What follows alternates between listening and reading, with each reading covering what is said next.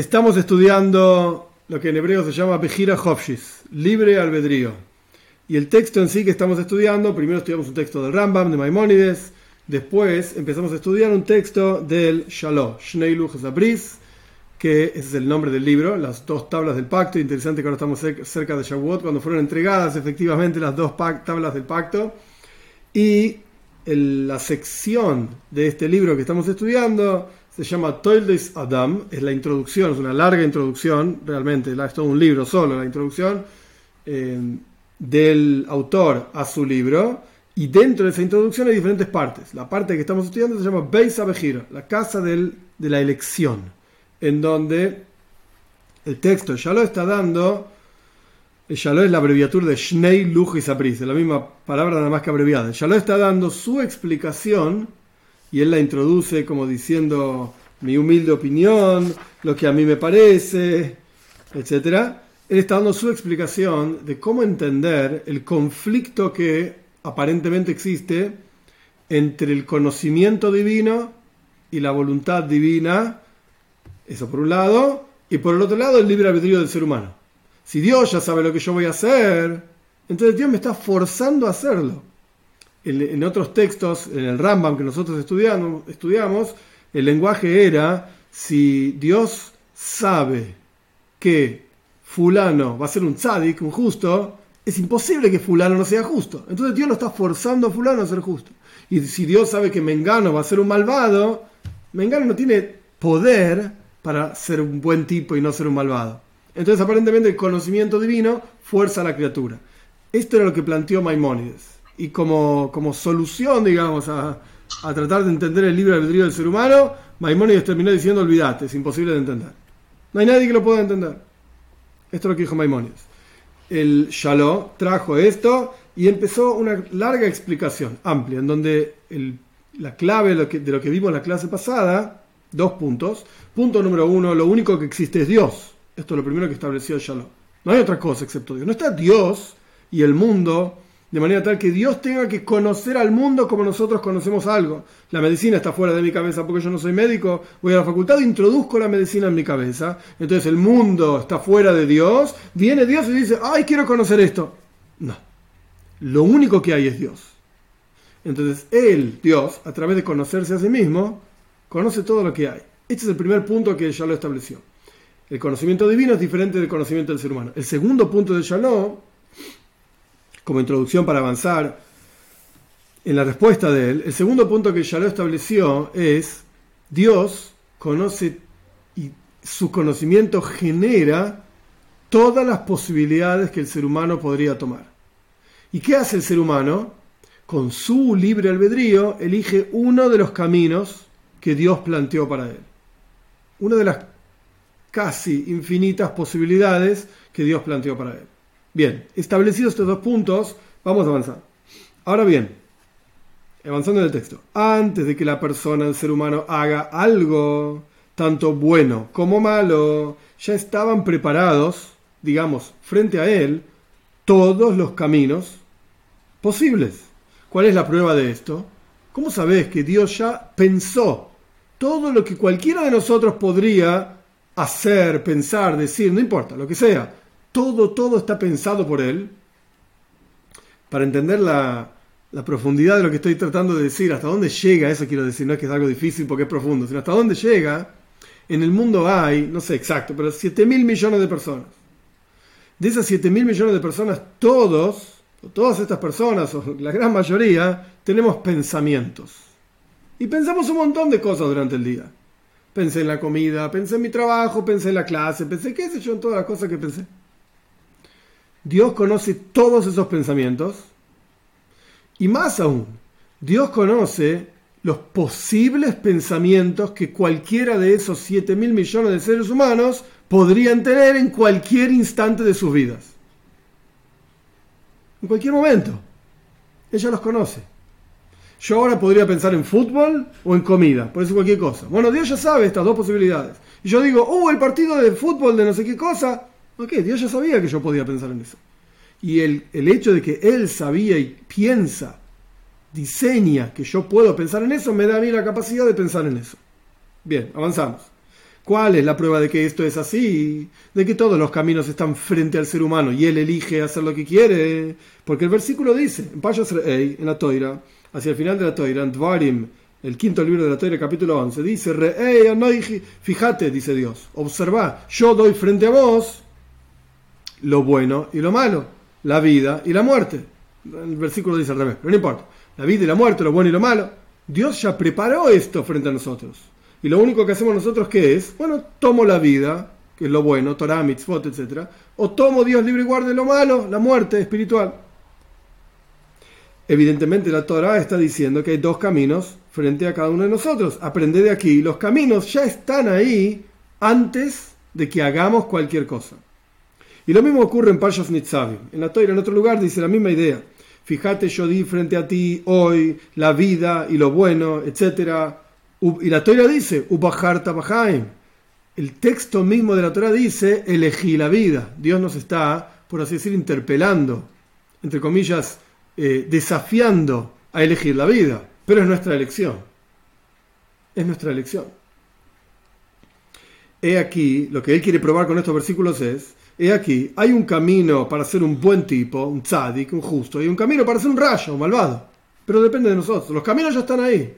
Depende de nosotros.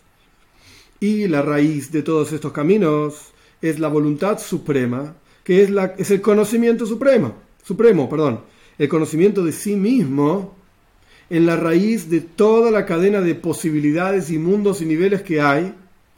Y todo lo, lo que una persona hace lo hace con una fuerza suprema. O sea, Dios nos está dando a nosotros la capacidad y la posibilidad de actuar en su mundo, de vivir, de hacer cosas en el mundo que Él crea constantemente.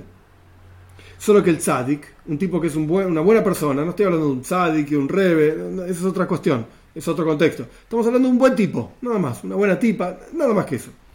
Un tzadik, una buena persona, elige ir en un camino recto, santo, y un raya, un malvado, es lo opuesto.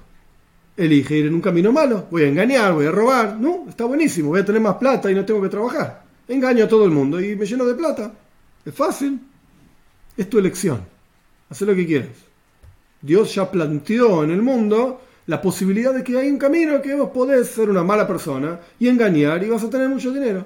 Es bueno, es malo, es justo, es injusto no sé, esa es otra discusión, porque a los buenos les va bien, a los buenos les va mal, a los malos les va bien, esa es otra discusión.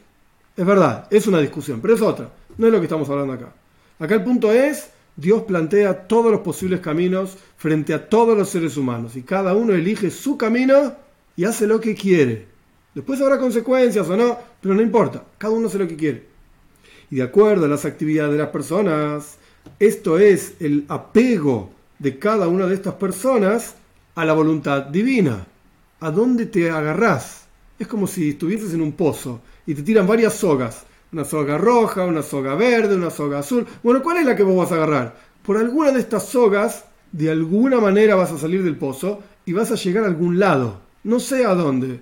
Porque puede ser que la soga roja te lleva para un lado, la soga azul te lleva para el otro lado. Bueno, estas son tus opciones. O te quedas en el pozo. Pero vos querés salir del pozo, agarrar alguna de estas sogas. ¿A dónde vas a ir? Es tu decisión. Las sogas ya están ahí. Las posibilidades están. Agarrar la que vos quieras. Todo depende del despertar de abajo, del ser humano. El camino que el ser humano elige, elegir. Decide elegir.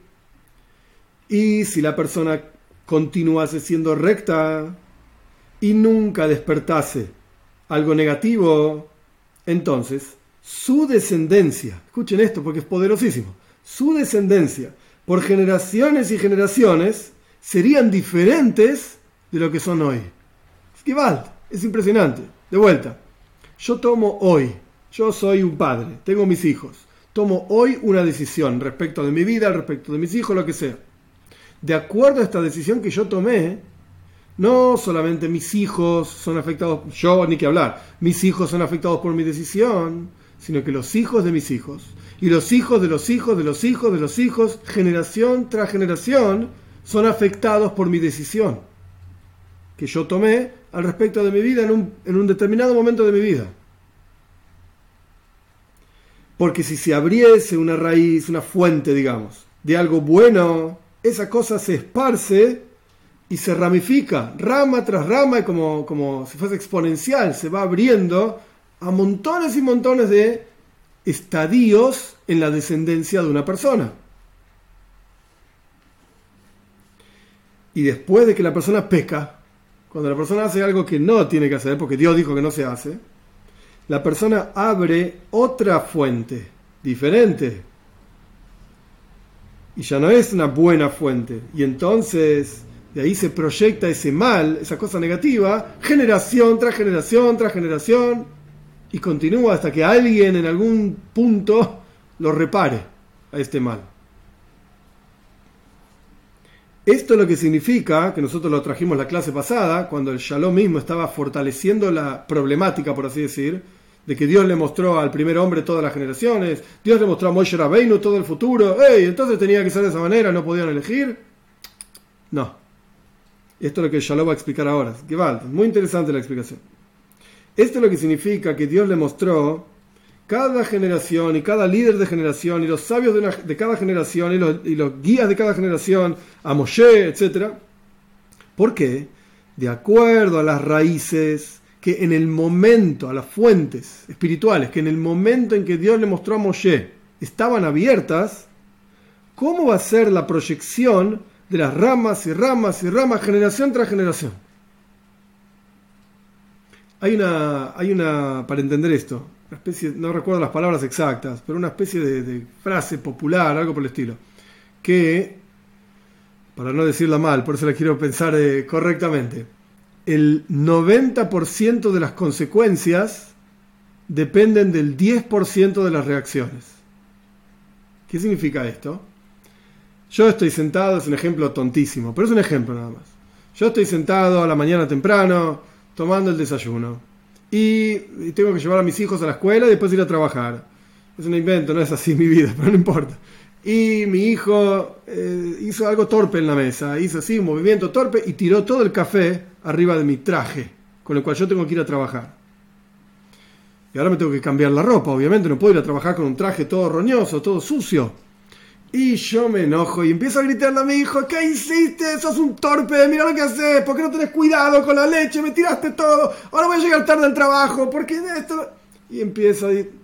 Y en todo este griterío y problemas, y mi hijo se pone a llorar porque le gritaron y porque se puso nervioso y qué sé yo, y se perdió el micro que lo llevaba, o que se perdió el tiempo para ir a la escuela, y yo me tengo que cambiar, llegué tarde al trabajo. Y como ya estoy de mal humor, mi jefe me dice no sé qué cosa, le digo, pero usted qué sabe, ¿qué me dice a mí? Un día para olvidarse. Desastroso. ¿Por qué? Porque mi hijo hizo algo torpe, que a cualquiera le puede pasar, a quien no se le cayó una taza de té, etcétera, a cualquiera le puede pasar. Y el problema no es que mi hijo hizo algo torpe, el problema fue mi reacción. Y de acuerdo a mi reacción, arruiné todo mi día, arruiné el día de mi hijo. Un desastre. Un desastre. Entonces, ¿cuál fue el verdadero problema? Que mi hijo tiró una taza de té, una taza de café encima mío. No. El problema fue mi reacción. Eso es lo que arruinó el día. Si en lugar de eso yo hubiese dicho, ok, no, a todo el mundo le pasa, voy, me cambio y seguimos viaje, ningún problema. Nadie llegaba tarde a la escuela, nadie llegaba tarde al trabajo, nadie estaba de mal humor, ya está, con cosas que pasan. Entonces mi reacción lo que genera el 90% de las consecuencias. No realmente lo que pasó, que tiraron una taza de té, café arriba de tu traje nuevo, qué sé yo. Es el mismo concepto que está trayendo acá el Shalom. Todo lo que se esparce, se expande, generación tras generación, es de acuerdo a qué fuente de energía abriste de acuerdo a tus elecciones. Elegiste bien, abriste una fuente de energía para el bien para todas las generaciones. Elegiste el mal, abriste una fuente de energía negativa para todas las generaciones, de ahí en adelante.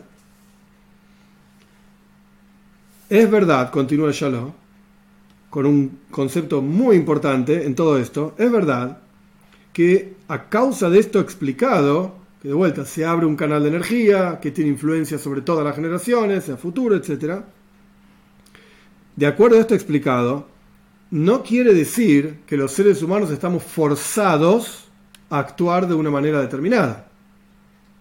Porque si uno dice, ok, se abrió un canal de energía negativa, porque el tipo tomó una mala decisión, pecó, etc. entonces toda mi descendencia van a ser mala gente, negativos, van a cargar con un pecado. Pobrecitos, ¿qué culpa tienen? Ya nacen con, mi problema, por así decir, que soy el tatara, tatara, tatara abuelo de no sé quién, que va a vivir de acá 100 años y va a cargar con la culpa de mi pecado. ¿Por qué? Entonces él explica, no, no, no. Acá nadie está forzado a nada. ¿Cómo es? Porque aquella persona que quiere fortalecerse e ir, salir de ese camino en el que está, o sea, un camino negativo, causado generaciones atrás por alguien que tomó una mala decisión. Y de repente mi tatara, tatara, tatara nieto, en lugar de cargar con mi pecado y ser una mala persona por cuanto su tatara, tatara, tatara abuelo era una mala persona, mi tatara, tatara nieto dice, no, yo no quiero esto para mi vida. Yo quiero ser un buen tipo. Yo quiero ir en un camino recto. Mi inclinación, mi vida, mi ambiente, mi familia son todos malos. Todos roban, todos matan. Pero ¿sabes qué? No es para mí esto. Que esto está directamente relacionado, si bien el Shalom no está hablando de eso. Pero presten atención con Bnei Noyah, que la, la realidad es que la gran mayoría provienen de casas idólatras, con ideas idólatras, idolátricas, etc. Desastres. Porque así los criaron, nadie tiene la culpa de nada. Así los criaron de chiquititos. Ni que hablamos, ni que hablar si vivimos en Latinoamérica, en donde es súper cristiana la cuestión, etc. Así es el mundo, ¿qué querés? Los que no siguen esto son raros, están locos. Entonces están todos, todos van el domingo a la iglesia, y el este y el otro, etcétera, etcétera. Y esto es cargar, esto es justamente lo que está explicando Shalom, nada más que de otra perspectiva. Esto es cargar, con, entre comillas, digo, el pecado, la, la fuente abierta, generaciones atrás hace cientos de años que es así la cosa. Y de repente viene uno y dice, no, no, ¿sabes qué? Idolatría no es para mí. Esto no es mío. No me interesa. No quiero este camino. Y todo el mundo me dice, estás loco. Todo el mundo hace esto. ¿Qué te agarró? ¿Dios va a estar enojado con vos? Ojo, ¿no vas más a la iglesia los domingos? No sabes lo que te espera. Te vas a quemar y te van a... Ok, yo me salgo de este camino me salgo de esto. ¿Estás forzado a continuar yendo los domingos a la iglesia? No. Es lo normal, es la costumbre, es lo que todos hacen en, el ambiente. ¿Pero eso te fuerza? ¿Como si fuese una pistola en la cabeza o vas o te mato? No, la verdad que no. Lo que pasa que requiere una fuerza interior muy grande. De cortar con ese esa fuente, en las palabras de Shalom, cortar con esa fuente ya abierta generaciones atrás y decir, yo voy a abrir otra fuente. No va más para mí esa. Me salgo de este camino y voy a abrir yo un camino nuevo. Y esa decisión cambia la historia, no solamente mía, sino de generaciones y generaciones y generaciones tras de mí. Es extremadamente poderoso. Simplemente porque yo tomé la decisión de cambiar el camino. Vamos a ver las palabras de Shalom. Es verdad que por esto mismo que explicamos, porque se abrió un camino, una fuente, etc., la persona no está forzada a actuar de una manera determinada. Porque aquella persona que quiere fortalecerse e irse, salirse de esa proyección en la que se encuentra, en ese camino en el que se encuentra, y quiere abrir otra fuente de las fuentes que Dios diseñó, por supuesto, de acuerdo a la voluntad de Dios, tiene todo ser humano la fuerza del libre albedrío en sus manos. Vos podés cambiar cuando vos quieras. No estás forzado. Es verdad, estás influenciado. Y a veces mucho, pero no estás forzado. De ninguna manera.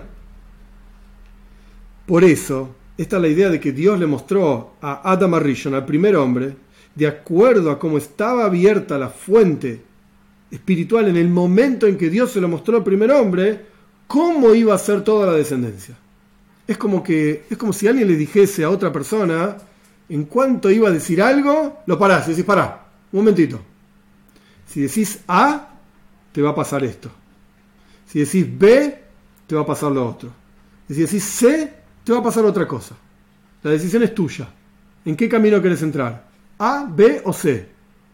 Entonces la persona dice, yo quiero camino A. ¿Listo? Vamos. Camino A, y te echaron del trabajo. Eso es camino A. Camino B está aumentado el sueldo. ¿Qué sé yo? Estoy inventando. Y camino C es, no sé, alguna otra cosa que le puede pasar a una persona en un empleo. Entonces, en el momento en que Dios le mostró a Adam Arishon, al primer hombre, cómo iba a ser todo el futuro por todas las generaciones, lo mismo se aplica a Moshe Rabbeinu. En el momento en que Dios le mostró a Moshe todas las generaciones de la tierra de Israel hasta la venida de Moshiach y todo lo que iba a pasar, y como trajimos del Midrash, que Dios le mostró a Moshe cómo los hijos de la tribu de Dan, así se llamaba, hicieron idolatría, fueron un desastre. ¿Qué es lo que Dios le mostró a Moshe? Mirá, o a Adán, mira, de acuerdo a cómo está planteada la fuente de energía de las decisiones tomadas hasta el día de hoy, como si tomásemos una foto del tiempo, ¿qué hay ahora? ¿Cuáles son todas las decisiones tomadas por todas las personas que hay dando vueltas? Esto se va a proyectar a futuro de tal manera. Pero si alguno en el camino va a tomar otra decisión, ojo, entonces va a cambiar la cosa. Pero si nadie cambia si nadie se sale, si nadie junta fuerzas para salirse del camino en el que se encuentra, esto es lo que va a pasar. Sin duda.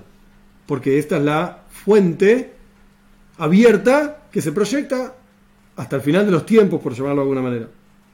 Y con seguridad, con seguridad, miles y decenas de miles de asuntos que podían ser de acuerdo a cómo la energía está planteada ahora, la fuente de energía está abierta ahora, así pueden ser, excepto si cambia por la fuerza del libre albedrío que tiene algún personaje en el medio. Siempre alguien puede cambiar las cosas. Y muchas cosas van a quedar tal y cual Dios le mostró al primer hombre. Como por ejemplo, él cita algo del Talmud, Shmuel y Arginoe, es el nombre de una persona ese tipo va a ser un gran sabio y lo van a llamar Rebi, rabino. Va a ser un gran rabino ese tipo. ¿Qué quiere decir? ¿Que este Shmuel estaba forzado a ser rabino? No. De acuerdo a cómo estaba planteada la fuente de energía en el momento que Dios le mostró esto, ya no recuerdo a quién, este Shmuel iba a ser un rabino. Pero si alguno en el camino, qué sé yo, el abuelo de Shmuel tomaba una mala decisión, olvídate, Shmuel no va a ser rabino. Va a ser un malvado, ladrón, qué sé yo, qué cosas. Miles de asuntos son así. Y si Shmuel hubiese querido, este personaje Shmuel, del quien estamos hablando, hubiese querido no estudiar Torah en absoluto, Dios libre y guarde, él podría haber elegido esto. Pero él eligió el camino bueno y anduvo en ese camino y fue un gran rabino. Muchísimas de estas cosas pueden cambiar y cambiaron efectivamente de acuerdo al potencial del libre albedrío que tiene toda persona. Y a partir de su libre albedrío, se van apegando a otras fuentes, a otros caminos.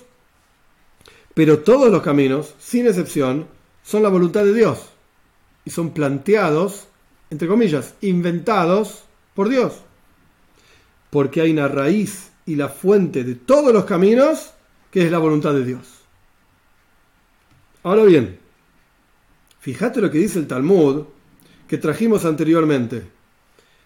El Talmud decía, yo expliqué esto brevemente, la idea y lo que decía el Talmud, porque estaba en el texto.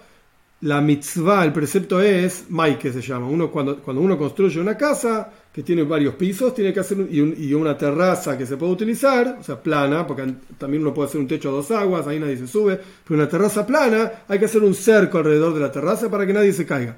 Y la forma que la Torah decía esto, lleva hipola noifel mimenu. No vaya a ser que se caiga el que se cae de la, de la, de la terraza. ¿Cómo es que se cae de la terraza? ¿Sí? Hay tipos que nacieron, entre comillas, digo, a propósito, grandes comillas, destinado a caerse de la terraza. Entonces, entonces el tipo este no eligió no caerse de la terraza.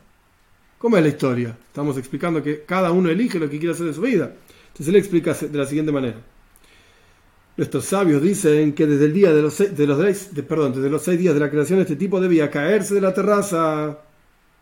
Y la, palabra técnicamente hablando, la palabra es roui. Era apropiado que este tipo se caiga de la terraza. Estaba preparado este tipo para caerse de la terraza. ¿Qué quiere decir eso? Hay una diferencia, son dos palabras en hebreo, esto es algo muy técnico. Hay una diferencia entre la palabra roui, apropiado, y mugzak. Mugzak es, asumimos que esto va a ser así. Siempre es así. Como explicamos en otro lugar en el Talmud, un hijo, no voy a explicar todos los detalles, porque esto es simplemente una prueba muy técnica de un concepto, así que si no se entiende toda la idea, no pasa nada, no perdemos nada. Pero para tener la plenitud del texto lo leo igual. El hijo primogénito varón, de acuerdo a las leyes de la Torá, esto no necesariamente se aplica en todos lados, pero de acuerdo a las leyes de la Torá, cuando los, los padres fallecen, se queda con el doble de propiedades que el resto de los hijos. Si hay cinco hijos y uno es el primogénito, las propiedades de los muertos, digamos, se dividen en seis, como si fuesen seis hijos. El primogénito se queda con dos porciones y el resto de los hijos se quedan con una porción. Esto es lo que es la ley de la Torah. Bien. Entonces la Toira explica, el Talmud explica ampliamente, y esto es bastante complicado, explicar así todos los detalles, que el primogénito solamente se queda con el doble de las propiedades que se llaman muhzak. Muhzak quiere decir que estaban realmente en posesión de los muertos, pero no rowi, no en lo que podrían haber poseído los muertos. ¿Qué quiere decir esto? Si el, muerto tenía una fábrica y esa fábrica cuesta, por decir cualquier cosa, un millón de dólares es el valor de la fábrica, pero la fábrica produce 500 mil dólares por mes, por decir cualquier cosa, estoy inventando. Entonces, cuando muere la persona que es dueña de esa fábrica, el primogénito puede quedarse con su doble porción del millón de dólares que es el valor de la fábrica. Ese millón lo dividimos entre todos los hijos, hacemos como si hubiese un hijo más y el primogénito se queda con el doble del valor y los otros con una porción. Pero del millón del valor de la fábrica, no de lo que podría producir la fábrica si vendiese todos los materiales que tiene. Esto es lo que en futuro podría llegar a venir. Pero no es dinero que realmente uno tiene. Esa es la diferencia entre muhzak, algo que está realmente en tu posesión, en tu poder, o rowi, algo que puede venir y estar en tu poder dadas las condiciones.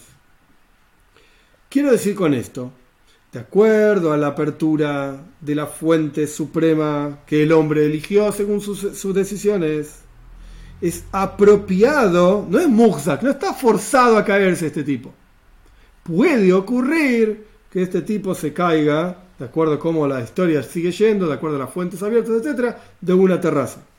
Pero todavía no se va a caer hasta que cada personaje en la cadena de la historia elija efectivamente de acuerdo a la fuente que ya estaba abierta de antes.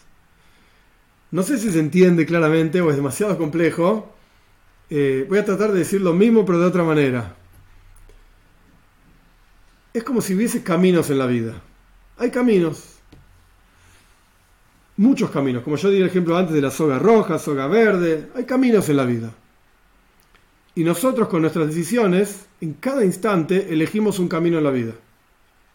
Nuestras decisiones son 100% nuestras. Tenemos el libre albedrío absoluto. Pero el ambiente en el que nos encontramos, dicho de otra manera, el camino en el cual ya nos encontramos, dictaría, por así decir, favorece una decisión determinada. Cuando en una familia todos son ladrones, los hijos de esa familia, ¿cómo viven? ¿Cómo crecen? ¿Cómo piensan? ¿Cuáles son los valores de ellos? Está bien robar. ¿Por qué no? Mi papá es ladrón, mis tíos son ladrones, mis hermanos son ladrones. ¿Y yo qué voy a hacer? Voy a robar también. ¿Cómo no voy a robar? Está buenísimo. ¿Por qué es así? Y porque todo el ambiente de esta persona es un ambiente de ladrones, de robos, la gente alaba a quien roba, cuanto más robas mejor, si no te agarran es más fácil. Ok, entonces el tipo este vivió y se crió en esto y su vida es esa. Entonces, cada decisión que va a tomar esta persona va a estar manchada, por así decir, con todo lo que escuchó en su casa, con toda su familia, su medio ambiente, las decisiones previas que tomó, y lo más probable, y esta es la palabra clave, probable es que tome la decisión de robar. Es lo más probable. Es lo más fácil para su vida.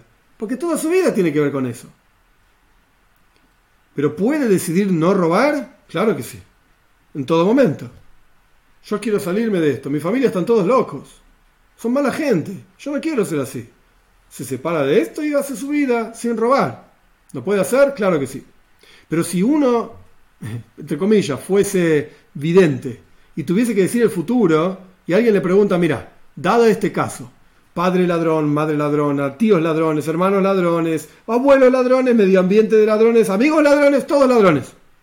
¿Cómo te parece que va a ser criado este muchachito ahora que nació?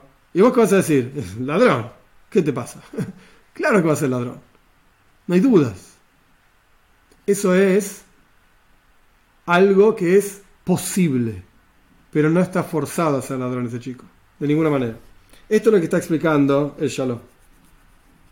Y cuando la elección de la persona se efectiviza, el tipo elige de tal cual manera, entonces, arriba, espiritualmente hablando, su decisión genera un cambio. Que ya no hay algo probable. Quizás este tipo va a ser ladrón. No, ahora ya es, es un hecho. Este tipo es un ladrón. Eligió ser ladrón. Ya dejó de ser Raui en hebreo, posible, probable, para pasar a ser Muhzak. Concreto, esto es verdad. Es, el tipo este es un ladrón. Y esto es, como dijimos antes, el conocimiento divino de su propia esencia, la de Dios, en su propia voluntad. Él conoce con un conocimiento que no es externo a él. Esto lo explicamos ampliamente en las otras clases.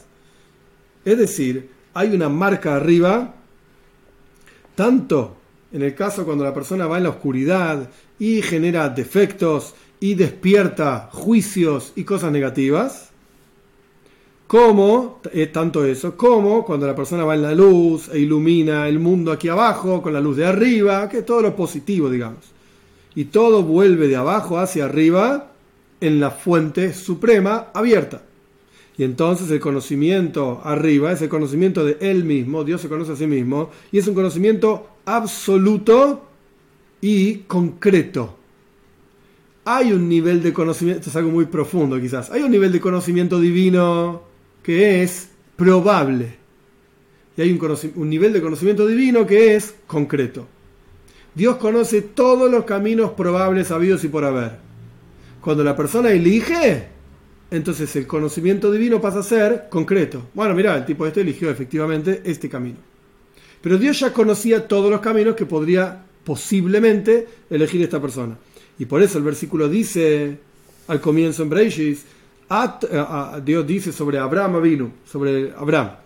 Ahora sé que sos temeroso de Dios. Ahora lo sé. ¿Y que antes Dios no sabía? Ah, ahora que Abraham estuvo casi, casi, eh, estaba listo para sacrificar a su hijo y casi lo sacrifica. Entonces Dios dice, ah, ahora yo sé que sos temeroso de Dios. Y espera, cinco minutos antes Dios no sabía. Ah, entonces Dios no sabe. ¿Cómo es la historia? ¿Sabe o no sabe? Volvemos a las mismas preguntas que decía Maimónides. ¿Sabe o no sabe Dios? La respuesta es, ahora significa que Dios en la práctica ya sabía de antes, solo que antes lo sabía en forma de probabilidad. ¿Era probable que Abraham sacrifique a su hijo si se lo pido? Claro que sí. De acuerdo a todas las decisiones que Abraham tomó, de acuerdo a todos los caminos y fuentes que Abraham ya abrió, lo probable que es que si le pido que lo mate al hijo, lo mate pero ¿lo sabías concreto? No, es lo más probable. Cuando Abraham en la práctica casi lo mata a su hijo, porque Dios le pidió, etc., Dios dijo, ahora sé, ahora es concreto, es real, ya no es probable, es, es así, es concreto.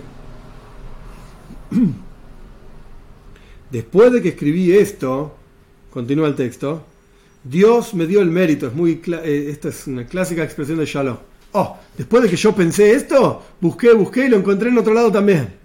Y no tenía Google para buscar.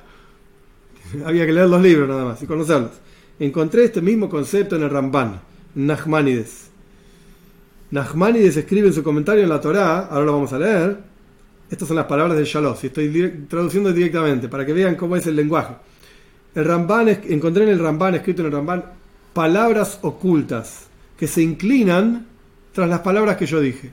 O sea, el Ramban está diciendo algo que es muy difícil de entender, pero si vos analizás, él está diciendo lo mismo que yo te acabo de explicar. ¿Qué dice el Ramban? Este es el lenguaje del Ramban en Payas Bayelech.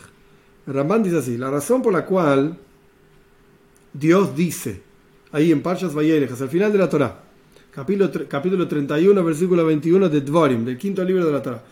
La Torah dice: porque yo sé la inclinación de este pueblo. Yo sé que estos tipos, el pueblo de Israel, pecan una y otra vez. Yo lo sé.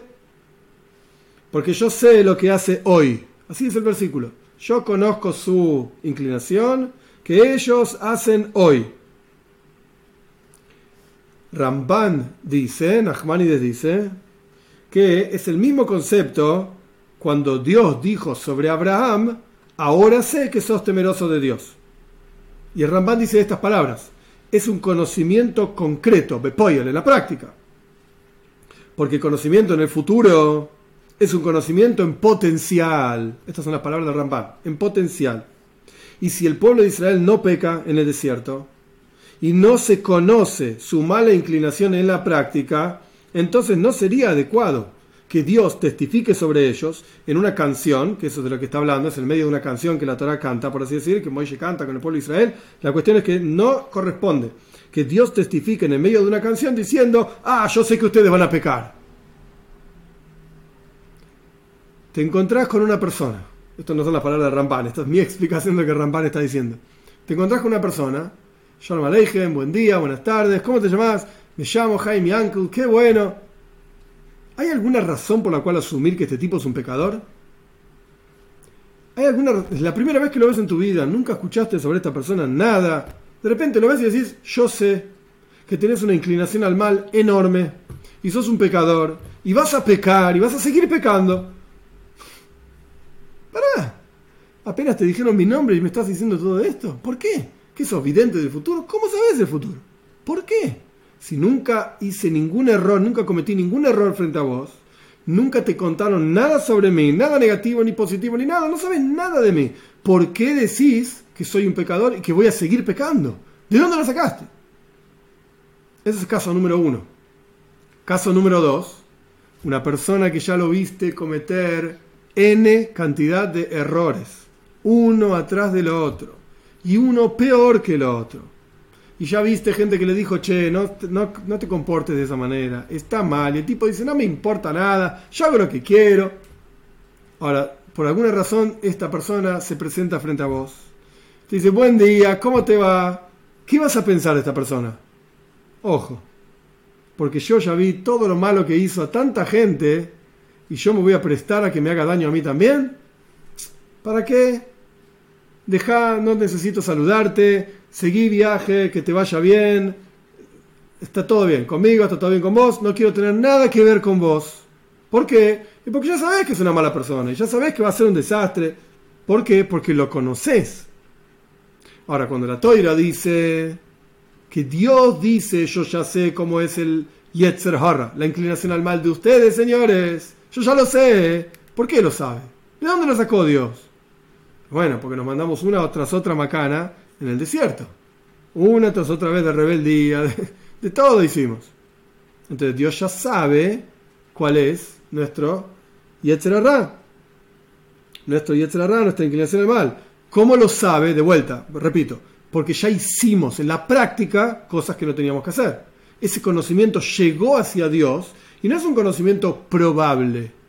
Es verdad, es probable que cualquiera de nosotros pequemos, Dios libre y pero es algo probable. ¿Qué va a ser? Somos seres humanos, etcétera. Pero hasta que no pequemos, no somos pecadores. Simplemente posibles o probables pecadores. Pero si no dice nada malo, no me culpen a mí. Yo no tengo nada que ver. Entonces, si Dios está diciendo esta gente hacen cosas malas, ¿por qué? En las palabras de Ramban hay un conocimiento concreto, bepoyal en hebreo, concreto. Y Dios testifica que en el pueblo de Israel hay cosas negativas, y sufrimientos que van a ocurrir, etcétera, etcétera. Continuando con las palabras de Ramban. Pero lo adecuado hubiese sido que Dios le entregue la toira al pueblo de Israel con sus promesas en forma simple. ¿Qué quiere decir? Si ustedes quieren y me escuchan, van a comer la, la bondad de la tierra, digamos, la bonanza de la tierra. Y si ustedes se rebelan, entonces le va a pasar un montón de cosas malas, como dice Shaya en el capítulo 1. Pero ahora que Dios ya sabe cómo es la inclinación al mal del pueblo de Israel y su corazón que se desvía tras el mal, etcétera, les dice a ellos todo lo que les va a pasar. ¿Cómo Dios le dice de vuelta en Payas Vayelech al pueblo de Israel, yo ya sé lo que les va a pasar a ustedes, y se van a ir al exilio y van a vivir en otras naciones, junto con otras naciones, etcétera? ¿Cómo sabe Dios? porque el pueblo de Israel ya hizo las mil y una. Ya hicieron un montón de cosas negativas. Ese conocimiento de la mala inclinación ya llegó hacia arriba, que esto es lo que estaba explicando Shalom. Como está escrito, yo ya sé que ustedes son duros y son duros como el hierro. Y te voy a decir lo que te va a pasar. Escúchame, hasta aquí las palabras del Ramban. Entonces, Shalom quiere decir, fíjate, si vos analizás bien en profundidad lo que el Ramban está diciendo, dice el Shalom, es lo mismo que yo estoy diciendo. Hay un conocimiento concreto y hay un conocimiento posible. Dios plantea todos los caminos habidos y por haber en forma de conocimiento posible. Cuando la persona elige efectivamente un camino, ese camino se, se transforma en el conocimiento concreto divino. Y de aquí vamos a entender las palabras de nuestros sabios en otro lugar, en el Talmud en el tratado de Aboidazara, el Talmud dice al respecto del becerro de oro, de toda la historia del becerro de oro, que no importan los detalles ahora, el pueblo de Israel no era adecuado, apropiado para semejante pecado. No tendrían que haber hecho semejante pecado.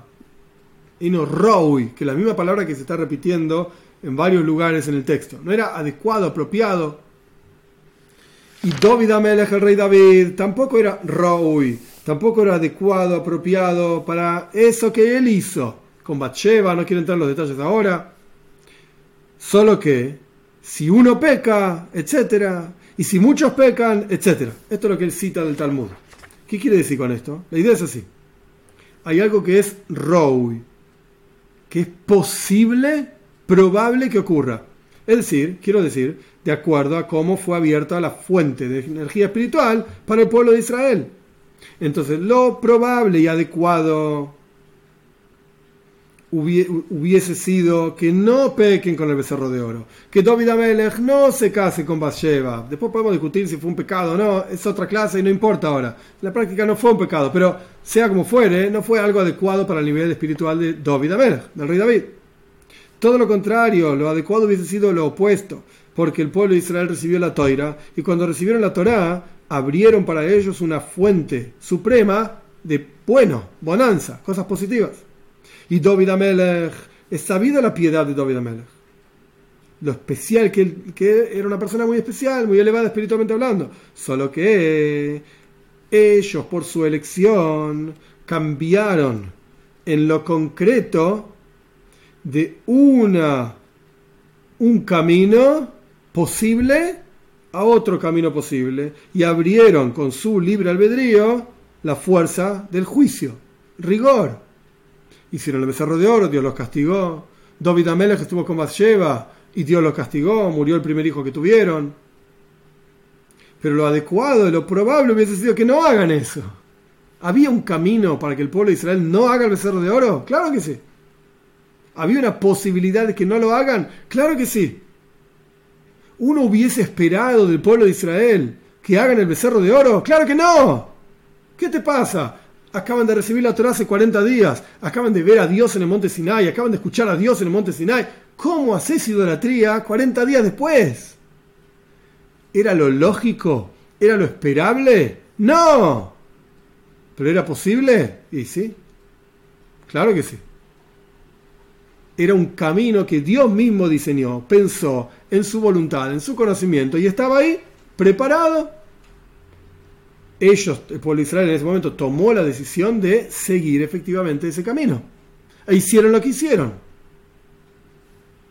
Continúa el texto de Shalom, él explica un tecnicismo de las palabras del Talmud, lo voy a hacer rápido para no perder el tiempo porque es algo demasiado técnico.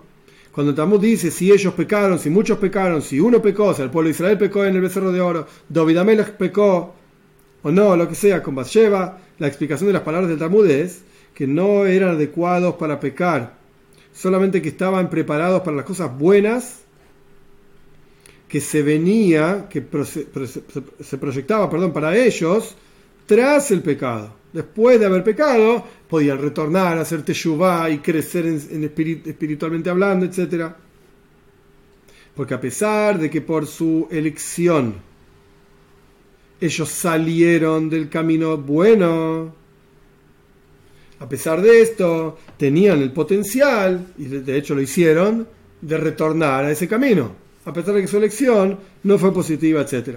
Entonces, si muchos pecaron, si uno pecó, lo que quiere decir es, porque por el hecho de que hayan pecado no significa que no tienen poder para retornar a, abrir ese camino positivo, salirse de ese camino negativo y volver al camino positivo. Ahora bien, todo el futuro, continuamos, todo el futuro que Dios le mostró a Adán, al primer hombre y a Moshe Rabbeinu, todo era de acuerdo a lo raúl, a lo probable. Esta es la clave de la explicación de él, de las palabras de nuestros sabios. Quiero decir con esto, de acuerdo a cómo estaba preparado las elecciones de todos los seres humanos en el momento en que Dios le mostró a Adán y le mostró a Moshe el futuro, por, de acuerdo a los canales abiertos, las fuentes abiertas, y en este nivel, Dios le mostró a ellos todas las generaciones todo.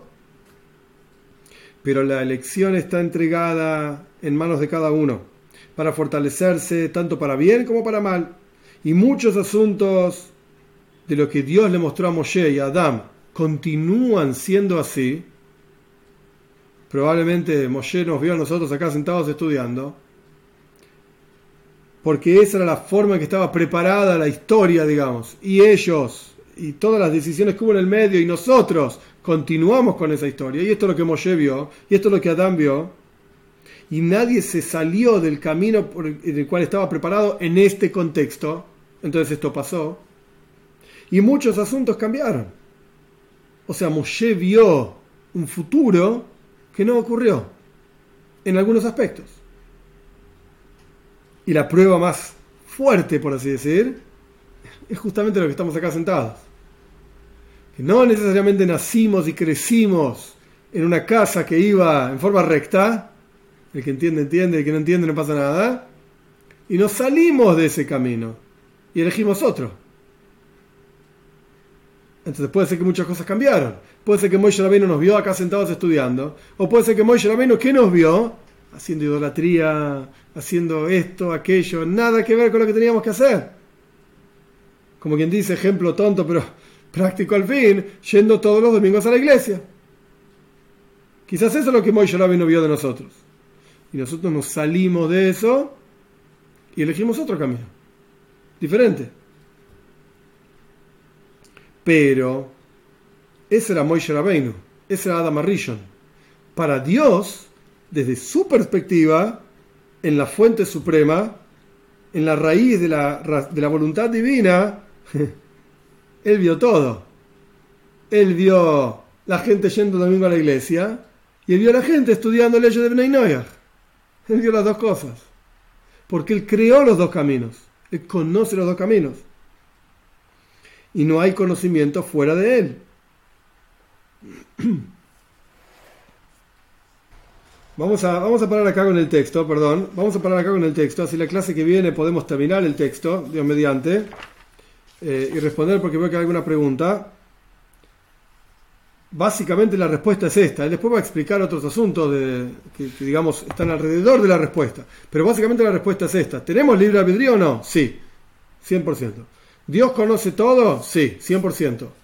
Pero el conocimiento divino es Row, lo probable. Y Él crea todos los caminos y los presenta frente a nosotros. Cuando nosotros elegimos, Dios lo que ve es lo concreto, lo real. Hay una pregunta, Rab, entonces se puede decir que el libre albedrío es siempre una oportunidad para conectarnos a volver a Shem 100%. Eso es el libre albedrío. Y más aún,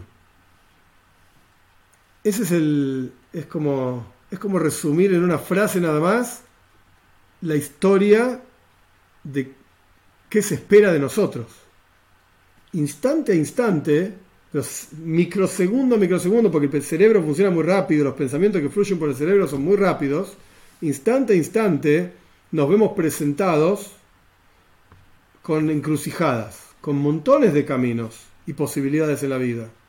Algunos tienen que ver con Dios, otros no. Y es nuestro trabajo, instante a instante, elegir, efectivamente, elegir el camino de Dios que corresponde. Y si por alguna razón, sin juzgar ni nada por el estilo, pero si por alguna razón se nos ocurre elegir el camino opuesto a Dios, ¿ok? Siempre podemos, en el próximo instante, elegir salirnos del camino negativo y retornar al camino de Dios. Es, eh, instante a instante, esto que, define la pregunta, esto que plantea la pregunta, esto es Avoidas Hashem, esto es el servicio a Dios.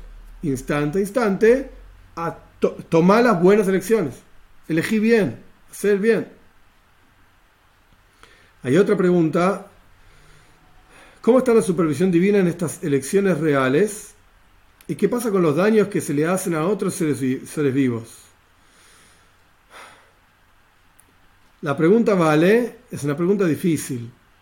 La respuesta, la respuesta es simple, no es que sea difícil la respuesta, pero es dura de masticar, por así decir. Somos responsables por cada una de las elecciones que hacemos, que tomamos. Y tienen consecuencias nuestras elecciones. No solamente consecuencias en términos de cómo va a cambiar mi vida porque yo no fui a trabajar hoy, o sí voy a trabajar, o insulto a mi jefe o no insulto a mi jefe. Obvio que son decisiones que tienen consecuencias. Te van a echar del trabajo, te van a reducir el sueldo porque no fuiste a trabajar. ¿Ok? Hay consecuencias. No solamente esto, sino que nuestras decisiones tienen consecuencias, como yo dije antes, generación tras generación. Y tienen consecuencias arriba espiritualmente, que Dios nos va a cobrar las malas decisiones que tomamos. Pero no malas decisiones porque insultamos al jefe y nos echó del trabajo, sino malas decisiones porque robamos, porque engañamos. ¿Ok? Hay un castigo divino, que entre el mundo jasídico no hablamos tanto de esto, pero en la práctica existe, es uno de los fundamentos de la Torah. Perdón, Oinesh, recompensa y castigo. Hay un castigo divino por las malas elecciones que tomamos. Y justamente todo esto que estamos estudiando es la fuente que sostiene ese castigo divino. Si nosotros no pudiésemos elegir, si estuviésemos forzados, fuésemos marionetas divinas, ¿cómo Dios se le va a ocurrir castigarme por una elección, entre comillas, que yo tomé?